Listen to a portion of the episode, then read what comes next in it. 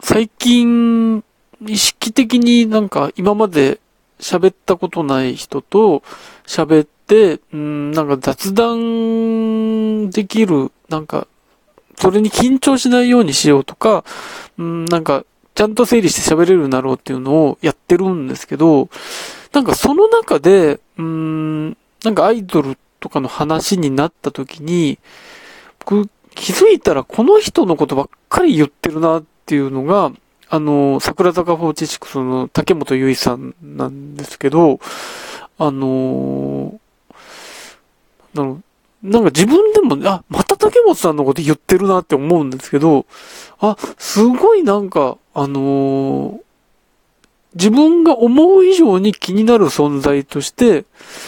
位置してるんだなっていうことを最近思っていて、あの、それはちょっと驚くんですけど、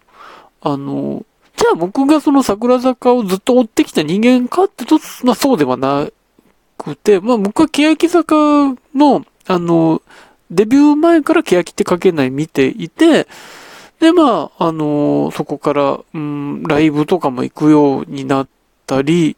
まあ、割とそういう期間はあったんですけど、まあ、なんか、あの、欅坂のいろんな流れの中で、僕は、うん、途中で抜けたんですね。ちょっと欅坂から一旦離れようっていうのを僕離れたんですね。うん。まあ、いろんな思いがあって、いろんな経緯の中で、ちょっと、あのー、自分の思っていた欅坂との違いみたいなものを感じて抜けて、で、そこで区切ったもんなので、番組もちょっと見るのやめてたんですね。区切ったし、みたいなことで自分の中で心でって思っていたんですけど、なんかそこから、あのー、まあ、多分、大きかったのはラビットなんですけど、ラビットに桜坂の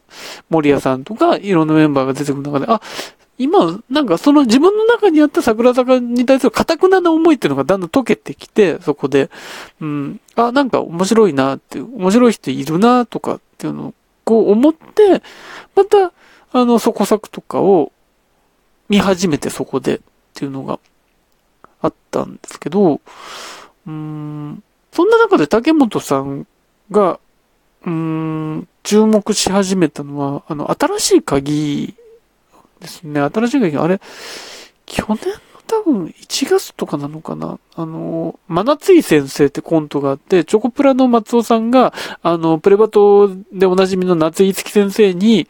のパロディキャラとして、なんかいろんな人のいろんな言葉添削するみたいな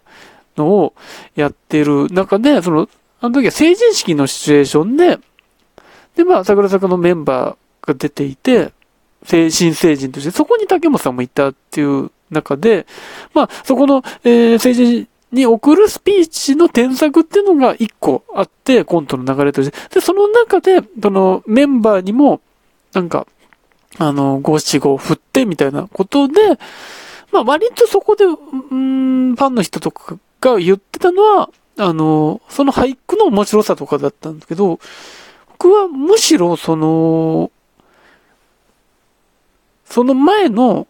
スピーチを、あの、添削されている時の、そこにおいては、桜坂のメンバーの皆さんには、あんま役割がない中で、うん、まあ、自由にいていい場面なんですけど、なんか、竹本さんだけ、ちょっとリアクションとか載せてるなって思ったね。表情とか、あのなんか、そこでの反応とか、まあ、うん、なんかこの人は、ちゃんと能動的にコントに参加しようとしていると思うんですね。参加しようとしてるし、しかも邪魔しない形で、なんか、参加しようとしているっていうのが見えて、あ、多分この人はやりたい人なんだろうな、こういうものをっていうのは、なんか、見てて思って、僕昔から、そのアイドルの人のバラエティの出方で、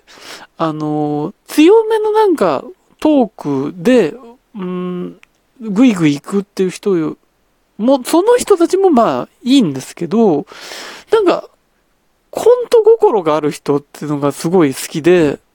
なんか、そういう人は注目するっていうのが、割と昔からあるんだけど、竹本は久々にそれを感じる人で、いいなって思って、そこから、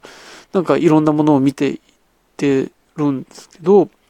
まあそこで大きかったのが、その、クリームなんたらの、あの、人間インストールっていう企画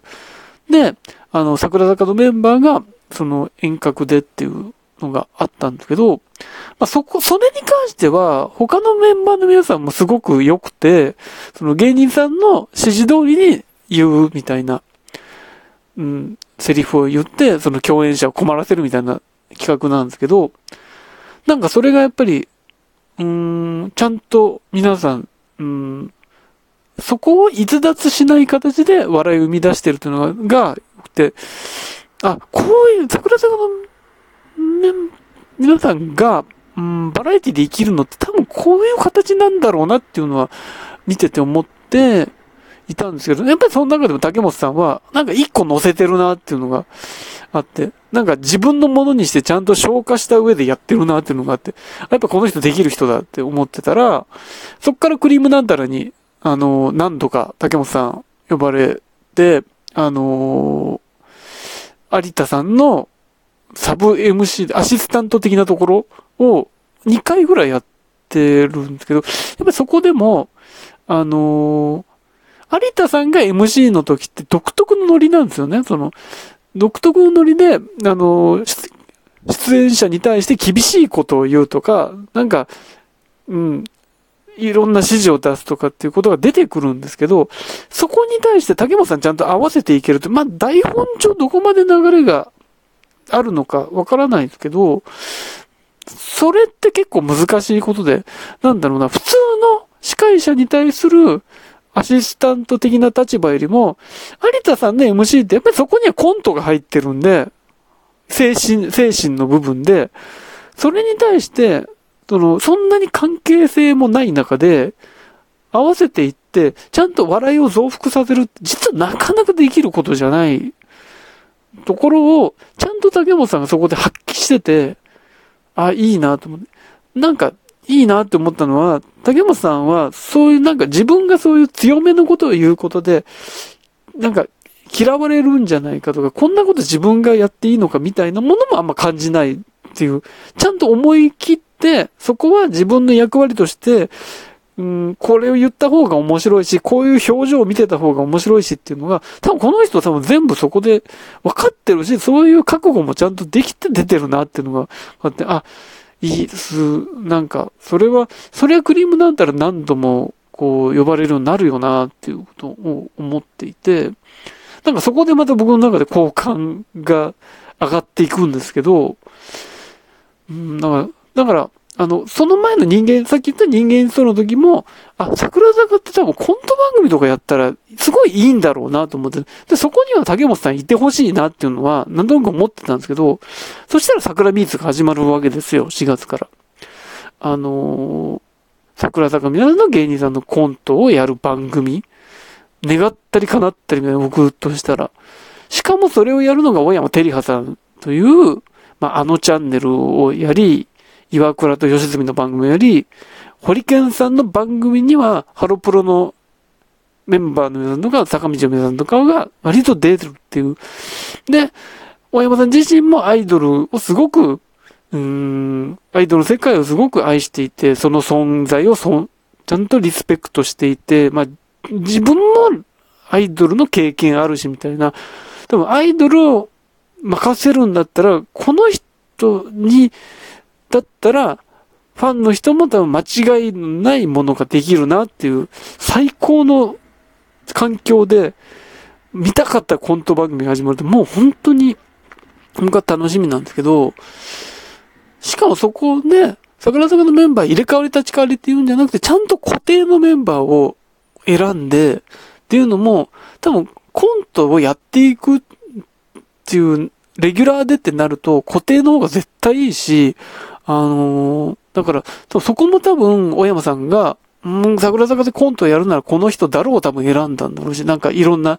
なんだろうな、そのグループで今この人が中心だからみたいなことじゃなくて多分選んだんだと思いますし、しかもそこに竹本さんちゃんといるっていうが、僕はすごくなんか嬉しくて、あ、やっぱり竹本さんってこういう風に、ちゃんと注目されていって、うん、バラエティで確固たるもの気づいていく人なんだと思って、なんか、うん、あ、やっぱりあの時に、新しい鍵の時に感じたことって、やっぱ間違ってなかったんだなって。で、しかも多分、それを感じてた人がたくさんいるんだろうなっていうことも思ったり、僕なんかだけじゃなくて、それは竹本さんの本当実力だと思うし、気づく人は気づくってことをやってたから多分そういうことになってるんだろうし、とがあって、だから、なんだろうな、桜坂の皆さんね、欅坂の時代からそうなんですけど、どちらかというとバラエティそんな得意じゃないイメージみたいなのがあって、最初はおとなしいってイメージから入ったんで、そうなってる。んで、なんか、うん、じゃあ、桜坂でバラエティって誰なのっていう時になかなかそれが見えなかった部分っていうのはあったと思うんですけど、ここに来て、ぐっとその、竹本さんが出てきてっていう中で、で、桜水が始まる。多分僕は他のメンバーの皆さんの、あ、この人こんなできるんだにも気づくんだろうし、で、まあ、ラビットもあるしってなってくると、なんかこっから、うん、桜坂の皆さんが、なんか、うん、バラエティ方面ですごく良くなるんだろうなって思うと、うん、なんか、面白そうだなと思って、僕はその、竹本さんの今後と、桜ミーツには、まあ、あとラビットもですけど、における、うーん、活躍はすごくなんか注目してますね。